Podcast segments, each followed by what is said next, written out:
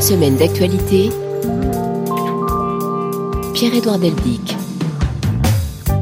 Bonjour, ravi de vous retrouver comme chaque samedi à cette heure-ci pour revivre 7 jours d'événements avec bien sûr les reportages de la rédaction, cette semaine, notre invité est journaliste, un journaliste que vous connaissez puisqu'il travaille dans la maison. Son nom, Olivier Roger.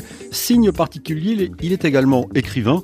Là où naissent les prophètes, c'est le titre du roman qu'il nous propose aujourd'hui. Bonjour Olivier Roger. Bonjour Pierre-Edouard, bonjour à toutes et à tous. Je suis ravi de vous retrouver. C'est la troisième fois que vous venez dans cette émission. Ça correspond à la, au rythme de vos romans. Je rappelle le titre du premier, L'ivresse du sergent Dida. Le deuxième s'intitulait Les hommes incertains. Le premier se passait en Afrique. Le deuxième dans l'URSS déclinante et nous revoilà en Afrique. Oui, alors en Afrique, l'Afrique est le terrain d'action, on va dire, de ce roman, mais ce n'est pas le thème principal. Le thème principal, ce sont les églises euh, et les religions différentes et l'influence qu'elles ont sur les hommes. Et sur la croyance, sur la foi, en fait, et tout ce qui se cache derrière tout ça. Mm. Et les rapports, effectivement, qui peuvent exister entre euh, ces églises, la pratique euh, de la religion et la foi, qu'elle soit euh, individuelle ou les fois collectives. Alors Olivier, nous allons aujourd'hui nous rendre au Soudan, en Iran et en Chine, par exemple, dans une semaine d'actualité, un magazine que vous pouvez aussi retrouver sur le site de la radio, sur votre plateforme préférée et sur l'application RFI Pure Radio.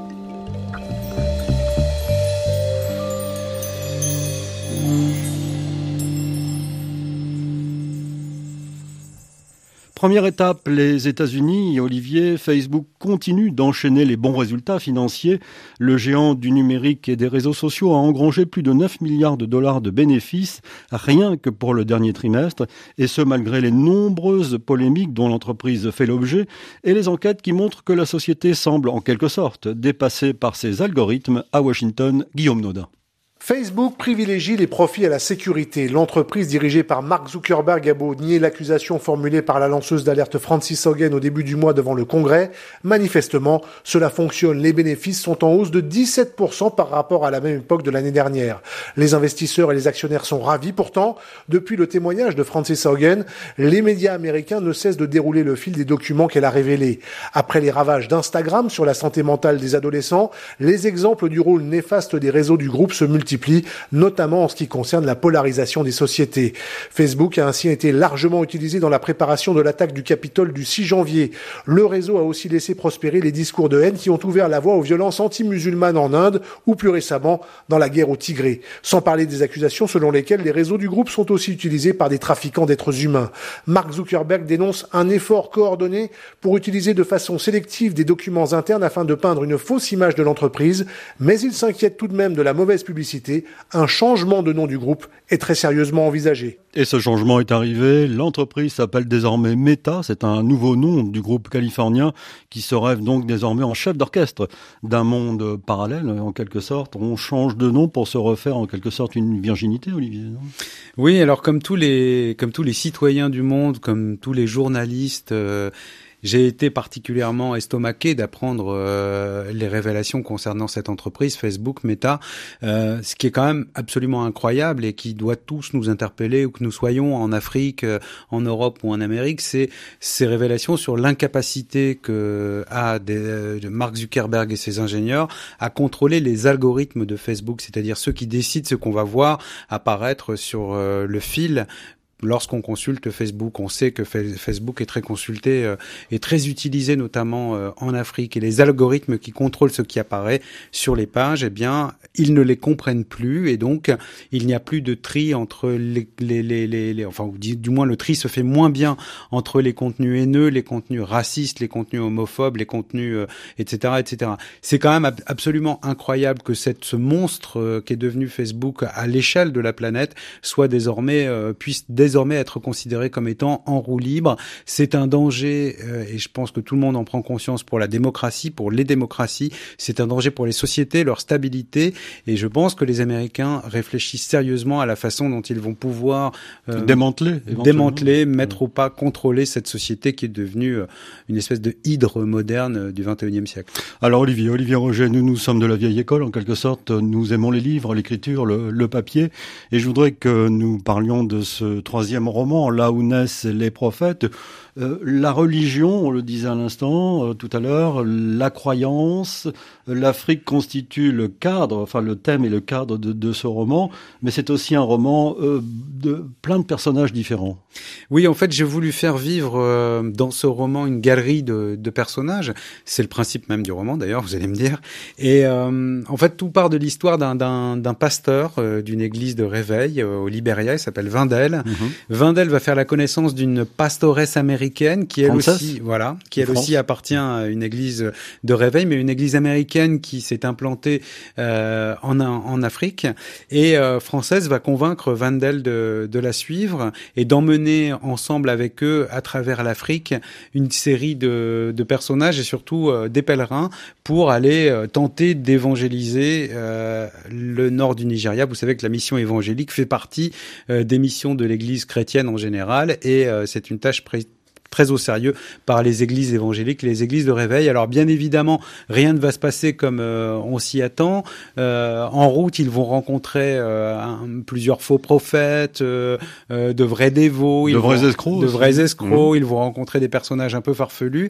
Et en parallèle de cette histoire, le roman comporte trois histoires en fait qui s'emboîtent. En parallèle de cette histoire, je raconte l'évasion d'une jeune Camerounaise du Nord Cameroun qui est qui habite dans la région qui est frontalière avec l'État de Borno au Nigeria, la jeune Laya. Elle, elle quitte son foyer, elle quitte sa maison, non pas parce qu'elle y est malheureuse, mais parce qu'elle a envie de découvrir le monde, elle a envie d'aventure, elle veut vivre et elle ne veut pas euh, rester toute sa vie dans ce petit village de brousse perdu euh, euh, à s'occuper des champs arides en famille avec ses parents. Elle va tenter l'aventure, elle va suivre un, un prédicateur soufi qui passait dans, dans, le village, un mystique soufi qui lui aussi l'initié. Voilà, l'initié, je l'appelle l'initié dans le roman, lui aussi, à sa façon, euh, amène, euh, du moins, euh, est accompagné dans sa quête de Dieu, est accompagné de, de, de pèlerins qu'il rejoignent. Euh, pour la plupart euh, des gens, bah, ce sont des, des, des, des, croyants, mais qui aussi beaucoup de gens désespérés et perdus dans cet univers, on va dire bouleversé et assez violent qu'est le Nord Cameroun et le Nord du Nigeria. Et Laïa va suivre le prédicateur, elle va suivre cette caravane, et la troisième troisième histoire, c'est celle d'un jeune soldat camerounais qui va partir. C'est celle que je préfère. C'est celle que je préfère. Le personnage de Baltus que vous dépeignez, c'est celui que je préfère. Mais je vous laisse. Euh, voilà. Baltus, qui est un jeune soldat camerounais qui appartient au bataillon d'élite qui est le BIR, le, euh, oui, le, le, fer de lance de l'armée camerounaise.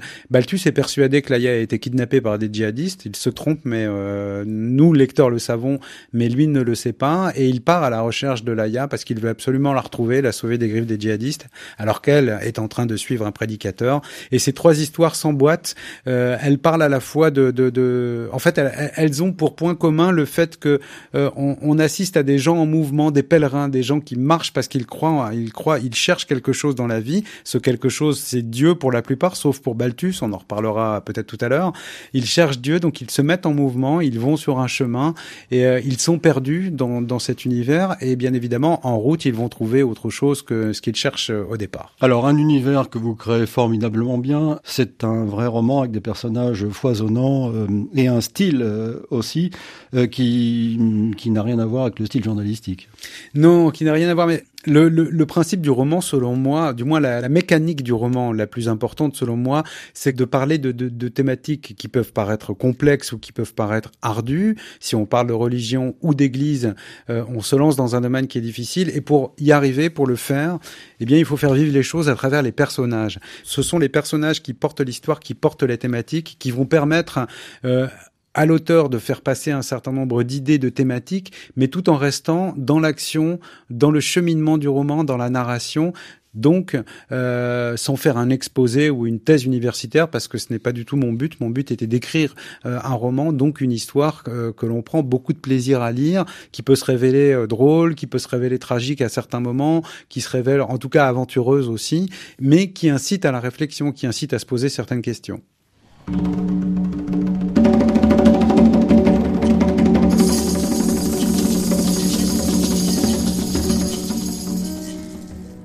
7 jours dans le monde. Partons pour la Chine maintenant, Olivier, Olivier Roger. Une mégapole de 4 millions d'habitants de nouveau confinés en Chine. La décision des autorités de Lanzhou, dans le nord-ouest du pays, a été prise après l'apparition de 100 nouveaux cas de contamination dans une dizaine de provinces la semaine dernière. Restrictions également dans la capitale chinoise où les entrées sont strictement filtrées à quelques 100 jours du début des Jeux olympiques d'hiver. Reportage de notre correspondant Stéphane Lagarde. Aucun cas de Covid n'a été rapporté dans ce quartier du troisième périphérique de Pékin, mais depuis ce matin, les haut-parleurs de la communauté de Repingli entonnent un refrain très 2020. Bonjour à tous, nous sommes confrontés à une nouvelle flambée de Covid. Lavez-vous régulièrement les mains, pensez à aérer votre maison et à vous signaler au bureau de la résidence si vous avez voyagé récemment. Les sorties et surtout les retours dans la capitale sont strictement filtrés, indique ce commerçant. Il n'y a pas d'interdiction de quitter Pékin, mais les autorités conseillent de ne pas sortir. Le fait simplement de passer en train dans certaines zones peut vous poser des problèmes. Au minimum, vous devrez faire un test PCR en rentrant. Dépistage Covid et même quarantaine obligatoire si vous revenez des régions concernées par l'un des près de 200 cas d'infection signalés depuis la mi-octobre.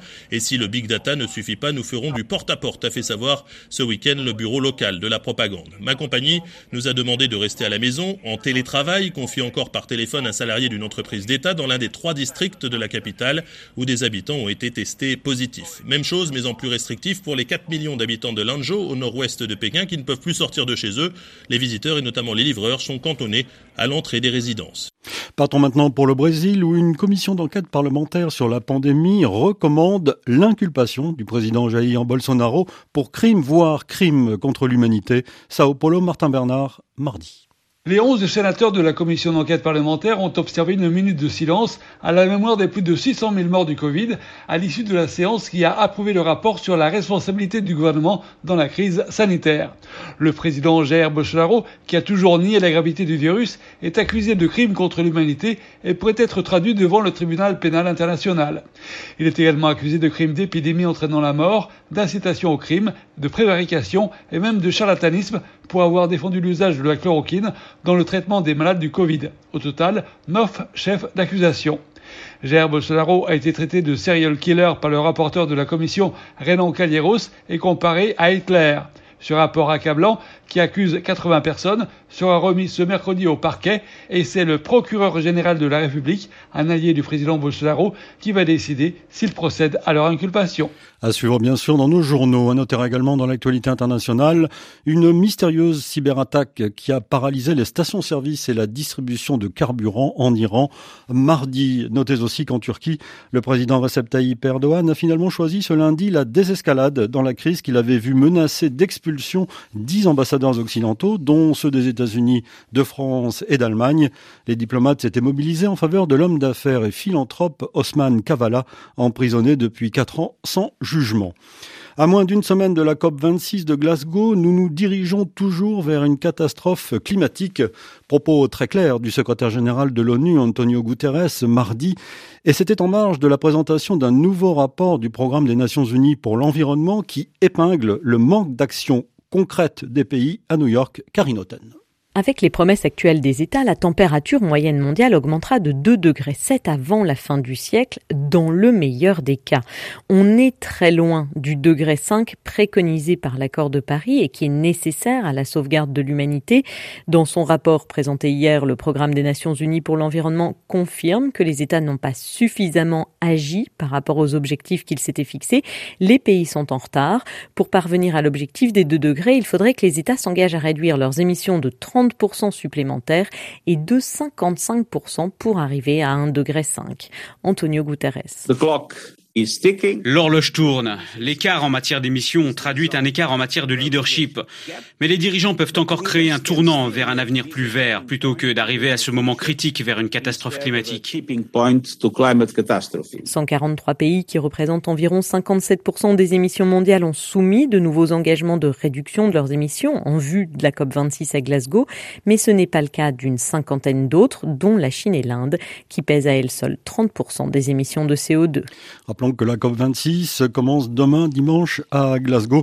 À noter aussi bien sûr dans l'actualité le G7 à Rome. Le président américain a eu un entretien avec Emmanuel Macron hier.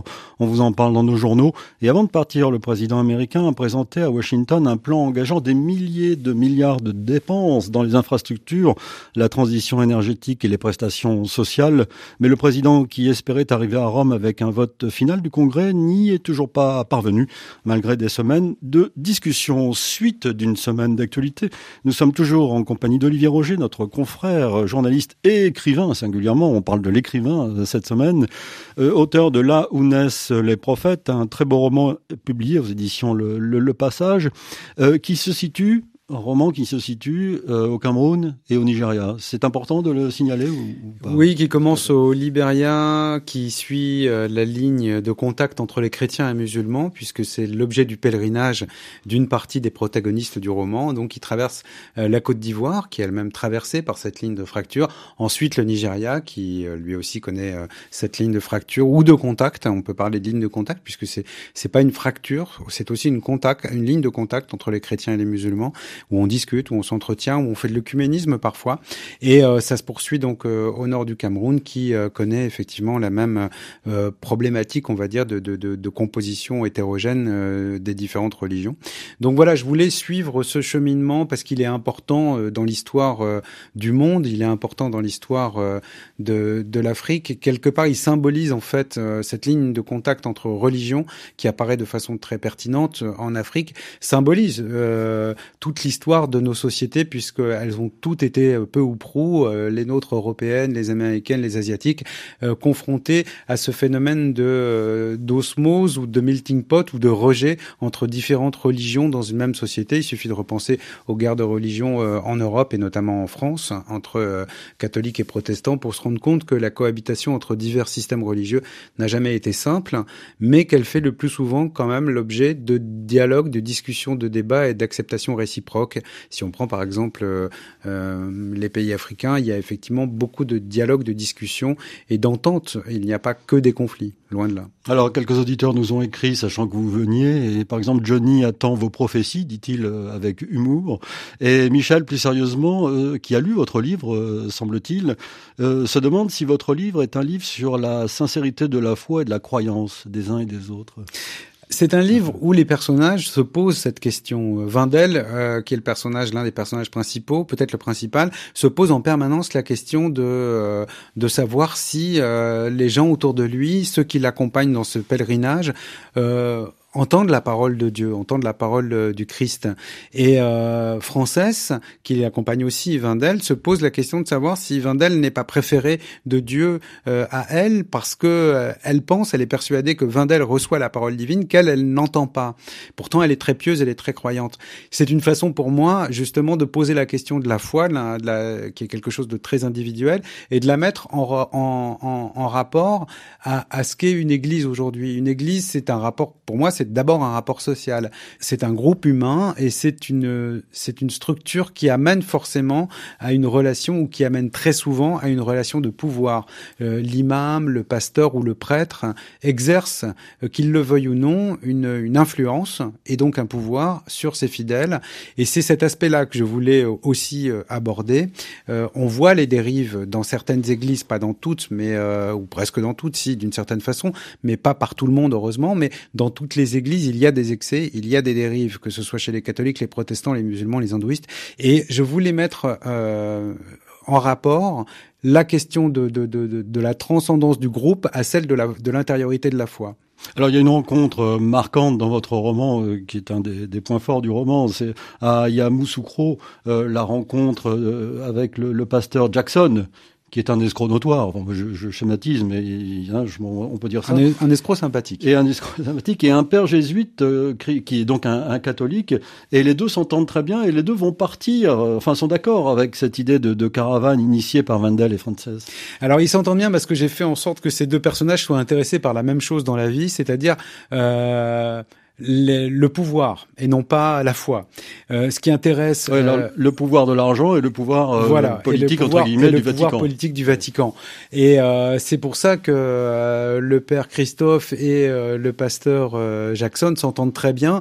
C'est qu'au fond leur foi est pas pas très bien accrochée à leur basque. Ce qui les intéresse, donc vous l'avez dit, pour l'un c'est plutôt l'argent, le succès, la gloire, et pour l'autre c'est gravir peu, peu à peu les échelons de la curie romaine et de l'Église catholique, puisque euh, c'est un peu son intérêt dans la vie. Ça ne veut pas dire que tous les hommes d'Église sont comme euh, mes personnages.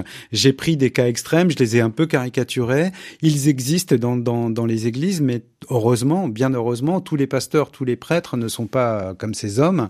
Euh, mais pour, pour, pour faire avancer mon propos, j'avais besoin de ces personnages qui ne sont pas forcément, dans, dans le roman, ce sont pas forcément des cyniques. Ce sont des escrocs et ils sont un peu cyniques. Mais quelque part, ils ont quand même, euh, un, ils, ont quand même un grand amour pour euh, leur paroisse, ils ont un amour pour leur église, ils aiment leurs fidèles, euh, ils, ils essayent d'y croire.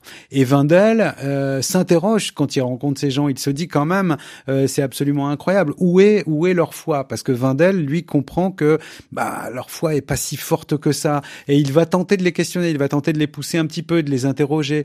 Et, euh, et lui, chez lui, ça remet beaucoup de choses en question. Ça va, ce personnage principal, Vindel, euh, au fur et à mesure où il rencontre euh, comme ça des personnages qui n'ont pas comme lui quelque chose d'important qui se joue en eux, eh bien, il va finir par perdre lui-même le sens de sa quête au, au fil du roman.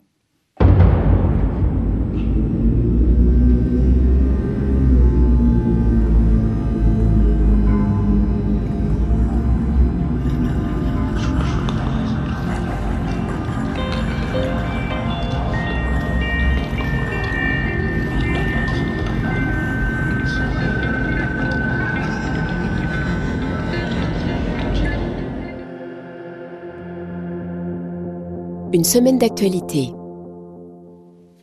Une étape en France maintenant, Olivier, Olivier Roger. RTE, le réseau de transport de l'électricité, a présenté cette semaine le rapport Futur énergétique 2050, c'est son titre. Il envisage l'avenir énergétique de la France dans le cadre du changement climatique. Comment quitter les énergies fossiles pour limiter les émissions de gaz à effet de serre? RTE a travaillé sur la base de la stratégie nationale bas carbone lancée par le gouvernement qui devrait mener à la neutralité carbone en 2050, en principe, tout en maintenant la sécurité énergétique. Agnès Rougier. Atteindre la neutralité carbone en 2050 est impossible sans un développement significatif des énergies renouvelables, affirme le rapport de RTE.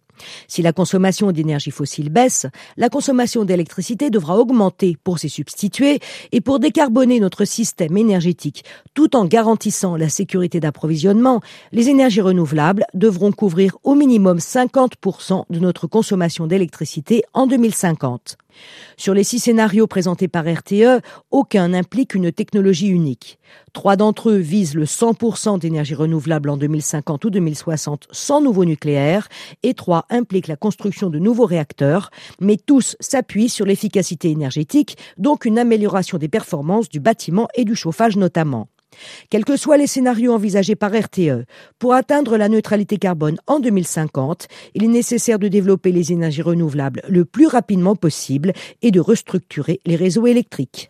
Retrouvons l'Afrique. Olivier Emmanuel Macron a en effet présidé mercredi la cérémonie de restitution de 26 œuvres au Bénin la cérémonie avait lieu au musée du Quai Branly à Paris à l'occasion de l'ouverture de l'exposition qui présente une dernière fois ses œuvres au public français. Emmanuel Macron s'était engagé à l'université de Ouagadougou en novembre 2017 à rendre possible dans les cinq ans les restitutions de manière temporaire ou définitive des œuvres du patrimoine africain. Pierre Firsion, jeudi. Emmanuel Macron a engagé hier après-midi la dernière étape de ce processus de restitution au Bénin, un moment marquant pour le président français. C'est en effet particulièrement émouvant ici d'être avec vous pour cette forme de cérémonie d'adieu, diraient certains, de retrouvailles, et peut-être le mot préférable, avec ces 26 œuvres des trésors royaux d'Avomé.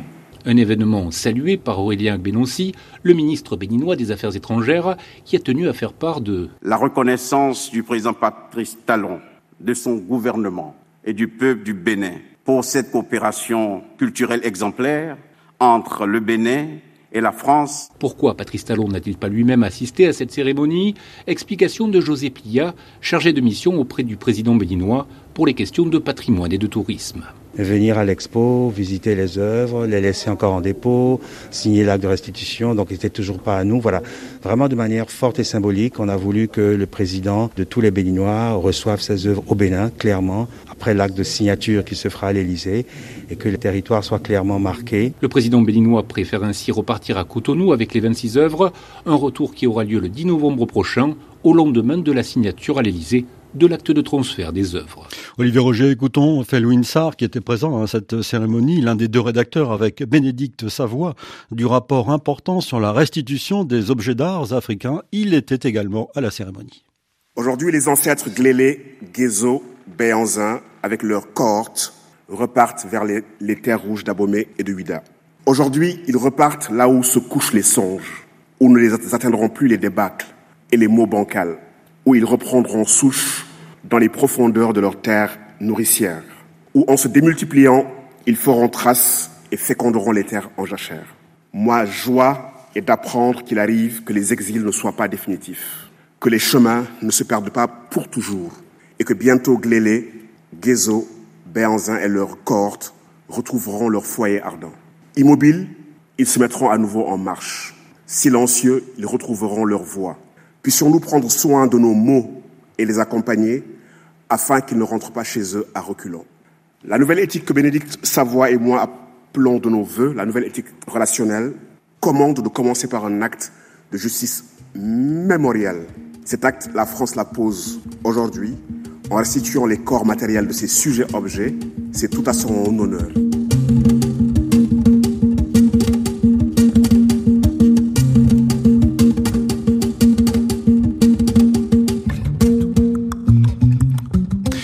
RFI, vous avez raison. Singulièrement, une semaine d'actualité. Notre invité est Olivier Roger, notre confrère Olivier Roger, qui publie euh, son troisième roman, Là où naissent les prophètes, aux éditions Le Passage. C'est un moment important que nous vivons là avec cette institution.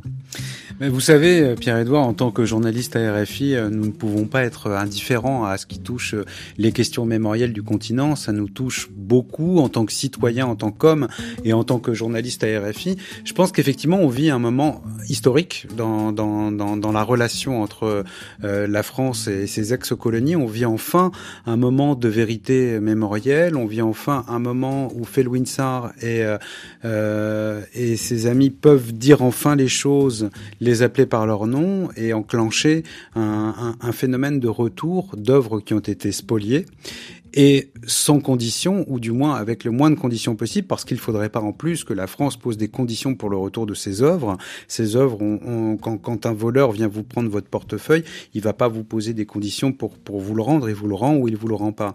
Si la France décide de rendre ses œuvres euh, au pays colonisé, elle doit, elle doit le faire absolument, elle doit le faire en entier, sans poser de conditions, euh, en aidant, euh, tant que faire se peut, justement les pays à gérer euh, la question mémorielle, à gérer la question du retour, faisant bien les choses. Et je pense que c'est euh, ce qu'a compris Emmanuel Macron et c'est à ce prix que l'on pourra euh, renouveler la relation entre la France et l'Afrique ou du moins lui permettre d'évoluer sur de bien meilleures bases qu'aujourd'hui. Il faut ajouter, Olivier, que cela ne concerne pas simplement la France. Il y a exactement le même, la même discussion, les mêmes actions avec le Nigeria et puis la, la Grande-Bretagne ou avec la Namibie et l'Allemagne, par exemple. Après, c'est un, c'est un pas important. Ce n'est pas le seul, je pense, que les, les, les ex-puissances coloniales doivent effectuer la question mémorielle, c'est aussi celle de l'histoire, et c'est euh, si on prend le continent et la relation entre la France et certains pays comme le Cameroun, c'est justement ce devoir de mémoire, cet examen du passé douloureux, du passé en commun, qui doit absolument être fait, euh, qui doit aussi, comme le disait Achille Bembe à l'occasion du dernier, du dernier sommet euh, euh Afrique-France, c'est aussi l'occasion euh, d'enseigner peut-être dans les écoles françaises que, euh, eh bien, la France n'a pas que des racines gauloises, elle a aussi des racines africaines. Et pour avoir conscience de ces racines africaines, il faut enseigner une partie de l'histoire de l'Afrique et il faut surtout enseigner cette mémoire qui, pour l'instant, est encore en partie occultée sur certains dossiers très sensibles. Avant repartir en Afrique. Olivier, je voudrais que nous parlions de la tension entre l'Angleterre et la France, parce qu'il y a tension euh, à nouveau. C'est pas le début d'une nouvelle guerre de 100 ans, du moins je l'espère, mais il y a de sérieuses tensions à propos de la pêche. Je crois qu'il y a beaucoup d'incompréhension parce qu'il n'y a pas beaucoup de volonté de se comprendre en ce moment entre Boris Johnson et Emmanuel Macron. Je pense qu'on en est là entre euh, ces deux hommes. Entre les deux pays, bah, entre la France et l'Angleterre, c'est une vieille histoire. Hein. Vous avez rappelé la guerre de 100 ans. Euh, c'est presque un, un, un, jeu institutionnel que de s'embrouiller, comme, comme pour parler euh, de façon un peu euh, vulgaire. Euh, on s'embrouille régulièrement avec les Anglais. Il y a une forme de, de, de, de relation d'amour et de haine à la fois, qui est très différente. Voilà, qui est très différente de la relation qu'on a avec les Allemands. Un match de football euh, France-Angleterre ou un match de rugby n'est jamais un match. N'est jamais neutre. Voilà.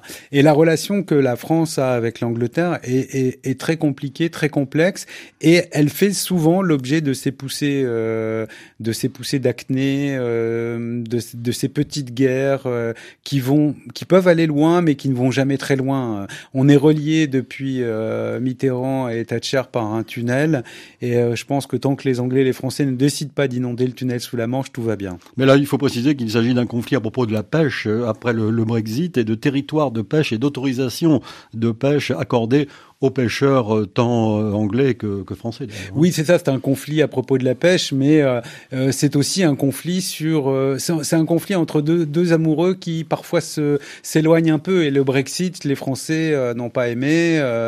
ils n'ont pas aimé les arguments employés par les Anglais. Ils n'ont pas aimé ce désamour qu'ont les Anglais vis-à-vis -vis de l'Europe, même s'ils ont. On peut se poser la question de savoir s'ils ont vraiment eu un amour vis-à-vis -vis de l'Europe. Donc en fait, voilà, comme dans les vieux couples, chacun s'interroge et euh, les Français sont effectivement vexés par le Brexit. Les dirigeants français, bien évidemment.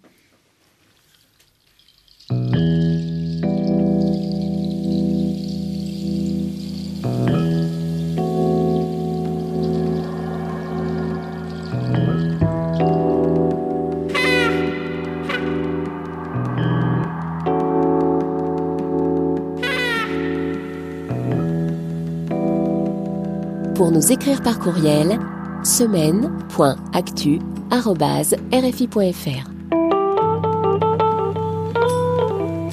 Notre adresse électronique donc, merci pour vos messages. Notre salut hebdomadaire à quelques auditeurs fidèles qui nous écoutent sur le continent. Bonjour aujourd'hui à Issa qui nous écoute à Maïné Soroa au Niger, à Moknar qui nous suit à Richard Toll au Sénégal. Bonjour à Mamadou Lamine Diata à Dakar. Bonjour à Gaëtan à Yaoundé, Nassiou en Guinée, Ibrahima Daouda à Nouakchott, Ndeko à Kinshasa, Bouddha à Zignaré au Burkina Faso. Enfin, salut à deux auditeurs qui nous ont contactés par courriel. Bonjour à Alayam qui vit entre Djamena et Adré dans l'est du Tchad et à Marcel qui est enseignant à Dakar.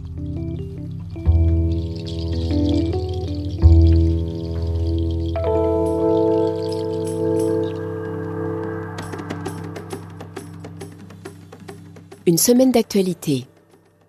Olivier, Olivier Roger, nous partons bien entendu au Soudan après le coup d'État qui a déposé le Premier ministre Abdallah Hamdok. Le général Abdel Fattah al-Bourhan a pris le pouvoir, donc il est le chef de l'armée du Conseil souverain de la transition qui a dissous les autorités de la dite transition. Depuis des semaines, les militaires exigeaient une dissolution du gouvernement quand la composante civile du pouvoir l'a refusé. C'est donc la fin brutale de plus de deux ans de manœuvres et de compromis. Léonard Vincent. En avril 2019, pour obtenir la victoire, les révolutionnaires soudanais avaient dû à contre-cœur s'associer aux généraux de leur ennemi, Omar el-Béchir, et ce compromis était à la fois le point d'équilibre et le point faible de leur accord de partage temporaire du pouvoir. Point d'équilibre parce que chaque camp avait démontré sa force respective, une force sur laquelle le camp adverse devait compter pour gouverner, mais point faible parce que toute velléité de limiter les pouvoirs de l'une des composantes de la transition déséquilibrerait mathématiquement l'ensemble. C'est ce qui s'est passé ces derniers mois, à force d'évoquer une réforme des forces de sécurité, de faire une place aux ex-rébellions et de démanteler ostensiblement les réseaux de l'ancien régime. Les civils ont mécontenté les militaires et à force de prétendre à la préséance dans les affaires de l'État, de défendre leurs prérogatives et leurs moyens d'influence, les militaires ont signifié qu'ils ne se laisseraient pas dépouiller impunément. Il ne manquait plus que l'élément déclencheur de la rupture, les crises politiques, sécuritaires et économiques récentes ont servi à cela. Les civils accusaient les militaires de saboter leur travail quand les militaires exigeaient la formation d'un gouvernement de technocrates, c'est-à-dire débarrassés de leurs adversaires. Alors la grève générale lancée par les syndicats et les comités de résistance populaire après le coup d'État a été largement suivie mardi. La capitale Khartoum était totalement bloquée et des manifestations ont eu lieu dans plusieurs villes de province. Malgré les restrictions du réseau téléphonique, les partisans de la résistance passive commencent à s'organiser. Du côté des alliés des militaires, c'est le silence. Le Premier ministre Abdallah Hamdok a donc été ramené chez lui. Reportage au cœur des manifestations de mardi avec notre correspondant Elliot Brachet. Ils étaient des milliers à converger hier vers le centre de Khartoum, venus de tous les quartiers, descendus spontanément lorsqu'ils ont constaté que le réseau était coupé. Tous ont compris que les généraux venaient de faire un coup de force. Nous supportons la transition démocratique. Les autorités ont signé un accord constitutionnel qui les y engage. Nous nous opposerons à toute tentative de ne pas le respecter. Nous attendons un gouvernement civil élu, rien d'autre.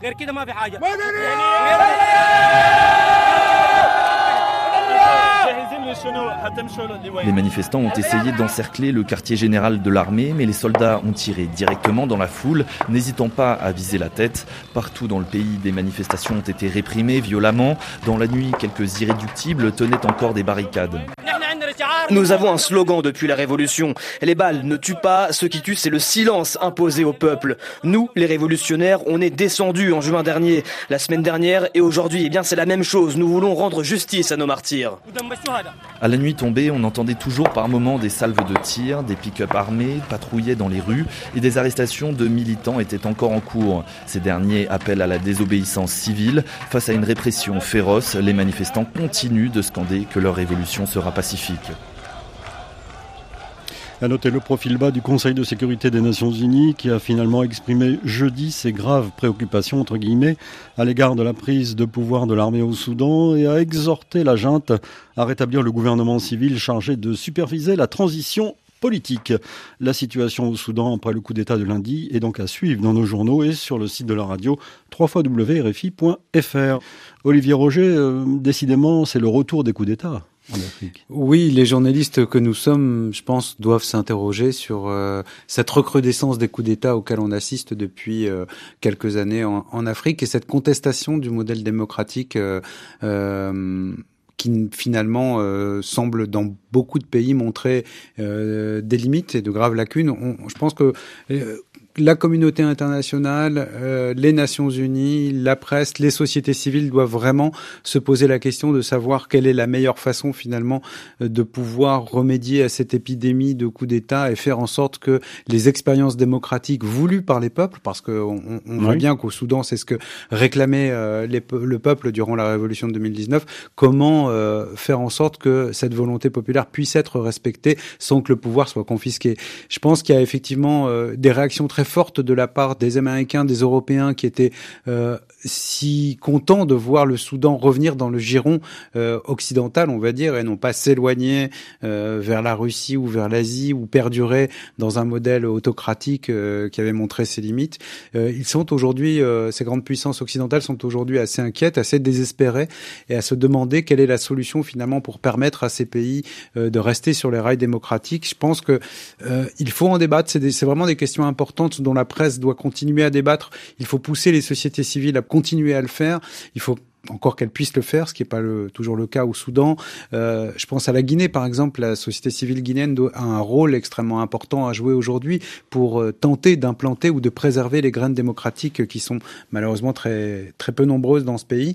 Et, euh, voilà, et c'est aussi la responsabilité des journalistes que nous sommes d'informer du mieux que nous pouvons pour permettre aux gens de continuer à à débattre et à trancher euh, ces questions. Le romancier que vous êtes avait traité ce sujet, cette propension au coup d'État. Là, vous aviez parlé dans le sergent Dida euh, d'un idéaliste qui, qui finissait par prendre le pouvoir, mais c'est pas du tout le cas visiblement au Soudan. Mais ça, c'est un thème euh, qui a euh, intéressé l'écrivain. Oui, oui, parce que c'est un thème fascinant. En fait, le thème qui m'intéressait dans l'ivresse du sergent Dida, qui euh, beaucoup de, de, nos auditeurs l'ont compris, a été vraiment inspiré par euh, plusieurs pays, dont la Guinée, mais aussi le Mali et la Côte d'Ivoire. Euh, ce qui m'intéressait, c'était le mythe de l'homme providentiel. Mhm. Euh, je suis à peu près, en, en, en, tant que démocrate, je suis à peu près persuadé que l'homme providentiel n'existe pas, ce qui ne veut pas dire que tous les hommes sont égaux. Certains hommes sont nés pour diriger, d'autres sont incapables de diriger. Mais euh, dès l'instant où une nation ou un peuple fait reposer tous ses espoirs sur euh, un homme providentiel, c'est que quelque chose ne fonctionne pas. Quelque chose ne va pas dans la, société. Une, société, pour moi, euh, et c'est ce que c'est ce que le monde nous enseigne et nous montre tous les jours, c'est un agglomérat, un conglomérat de pouvoirs, de contre-pouvoirs, de syndicats, d'associations, de partis politiques, etc., etc. Et c'est ce qui fait finalement le vivre ensemble, le vivre en société. C'est ce qui, c'est la multiplicité des débats, la multiplicité des opinions et des points de vue qui fait finalement euh, le pouvoir politique.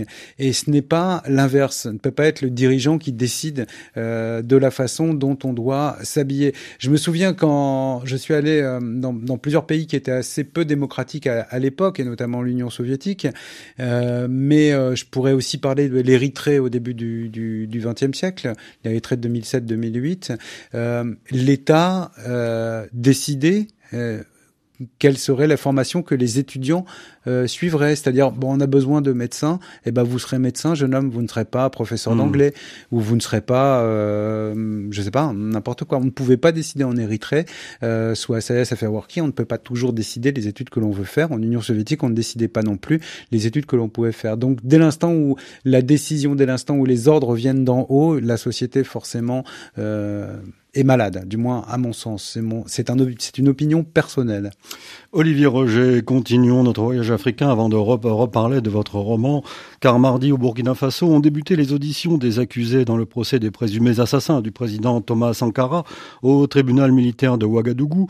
Le soldat de première classe Élisée Ilboudo, qui avait 28 ans au moment des faits, a expliqué le mode opératoire du commando qui a donc assassiné le président Thomas Sankara et ses collaborateurs. Correspondance de Yaya Boudani. Parti du domicile de Blaise Compaoré dans l'après-midi du 15 octobre 1987, les membres du commando ont ouvert le feu en désordre devant le bâtiment où le président Thomas Sankara et ses collaborateurs étaient en réunion selon l'accusé. Ce sont Yacine Kafando et deux autres soldats qui ont tiré sur le président Thomas Sankara, précise le soldat Élisée Ilboudo qui conduisait l'un des véhicules du commando. Pour maître Ferdinand Zepa, l'un des avocats de la famille Sankara, l'accusé a fait d'importantes révélations. Le mode opératoire du commando, c'est lui qui décrit d'où ils sont partis, où ils sont arrivés et comment les faits sont produits. Il a certainement des pressions. Aujourd'hui, il dit qu'il ne se souvient pas s'il avait vu Djendere, qu'il a mal à la tête, qu'il a eu. Lui, au moins, il a, il a le courage de dire qu'il y a été. Présente dans la salle d'audience depuis la reprise du procès, Mariam, la veuve du président Thomas Sankara, n'attend que le récit réel des faits qui ont conduit à la mort de son époux. Moi, tout ce que je souhaite, qu'il parle réellement, qu'il dise la vérité. Vous avez entendu ce qu'il a dit et puis euh, on dit aussi ce qu'il a dit, qu'il a déclaré à l'instruction. Le souhait est qu'ils disent la vérité pour qu'on puisse euh, connaître ce qui a été réellement fait. L'interrogatoire du soldat Élisée Ilboudo se poursuit ce mercredi, car étant l'un des principaux acteurs des événements du 15 octobre 1987, selon la partie civile.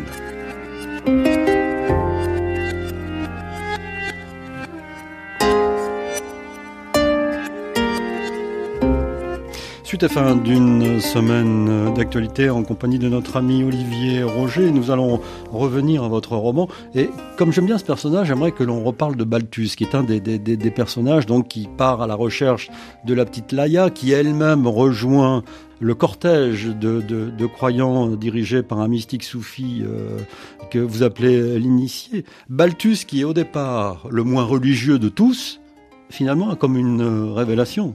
Voilà, c'était en fait ce que ce que ce que je voulais obtenir, c'est-à-dire Balthus est le seul personnage du roman qui ne croit pas en Dieu. C'est un philosophe, c'est un militaire, c'est quelqu'un de très pragmatique. Et finalement, je me suis amusé dans ce roman parce que c'est le seul qui va voir se réaliser sous ses yeux un miracle. Euh, alors c'est un beau miracle d'ailleurs. C'est un beau miracle, c'est un miracle naturaliste. Je vais pas, je vais pas tout révéler malheureusement. Je vais faire comme les saintes écritures, je ne vais pas tout révéler. Mais euh, je, je voulais jouer avec l'idée que finalement, la plupart des personnages de ce roman qui cherchent cherche Dieu euh, quelque part ne trouve pas Dieu, il trouve autre chose.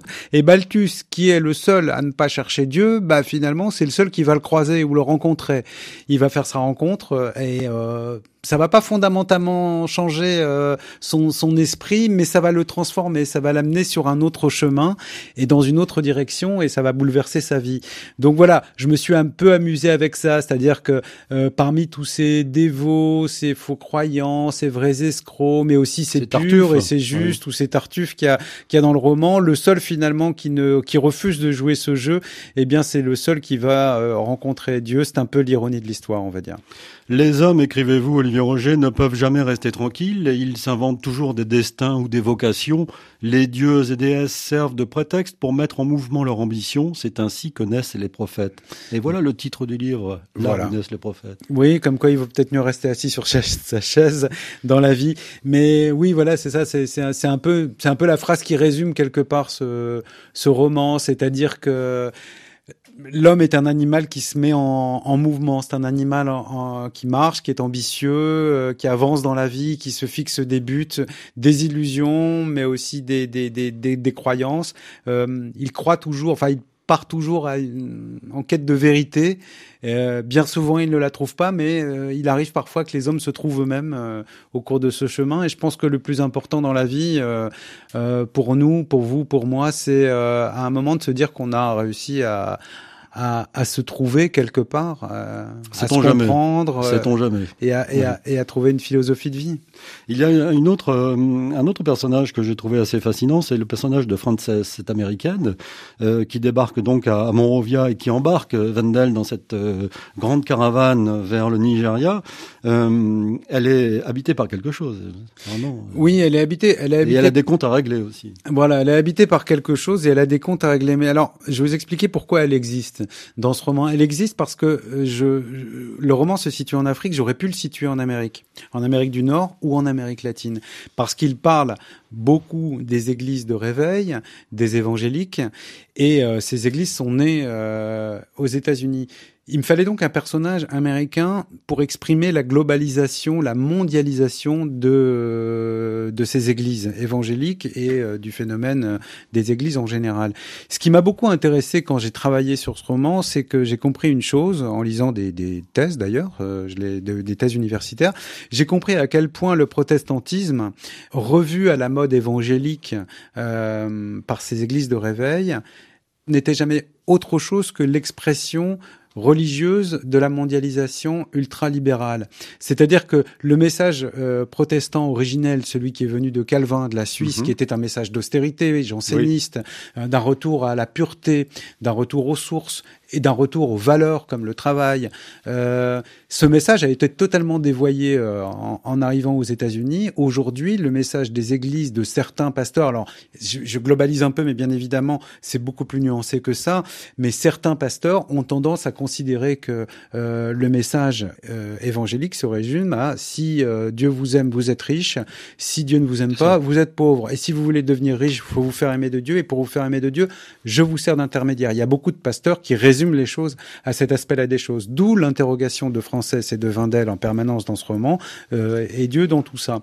Donc le personnage de Frances était là pour ça, à la fois pour montrer euh, ce mouvement. Euh, ce- ce- ce- ce- cette interaction entre euh, les différentes parties du monde, l'Amérique, l'Amérique latine, l'Afrique, mais aussi l'Europe, hein, puisque les églises euh, évangéliques sont, sont de plus en plus présentes en Europe, et puis aussi montrer cette interface entre un système politique, euh, un système euh, économique, l'ultralibéralisme, et euh, un système religieux. En tout cas, je vous félicite vivement pour ce roman qui est passionnant, qui est un vrai beau roman, qui s'intitule donc Là où naissent les prophètes. Il est édité aux éditions Le Passage. Merci Olivier Roger. Merci à vous Pierre-Edouard. Une semaine d'actualité réalisée évidemment par Vanessa Rovensky. Samedi prochain, vous retrouverez à ce micro Amélie Beaucourt et nous retrouverons nos auditeurs parisiens à 10h10, euh, heure d'hiver euh, oblige. Pas de changement pour vous qui nous écoutez sur le continent africain.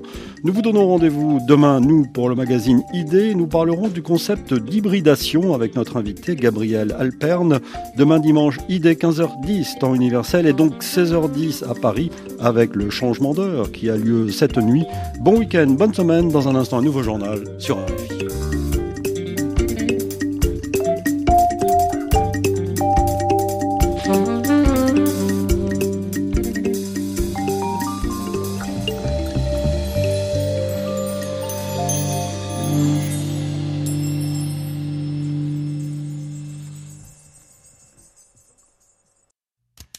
Marche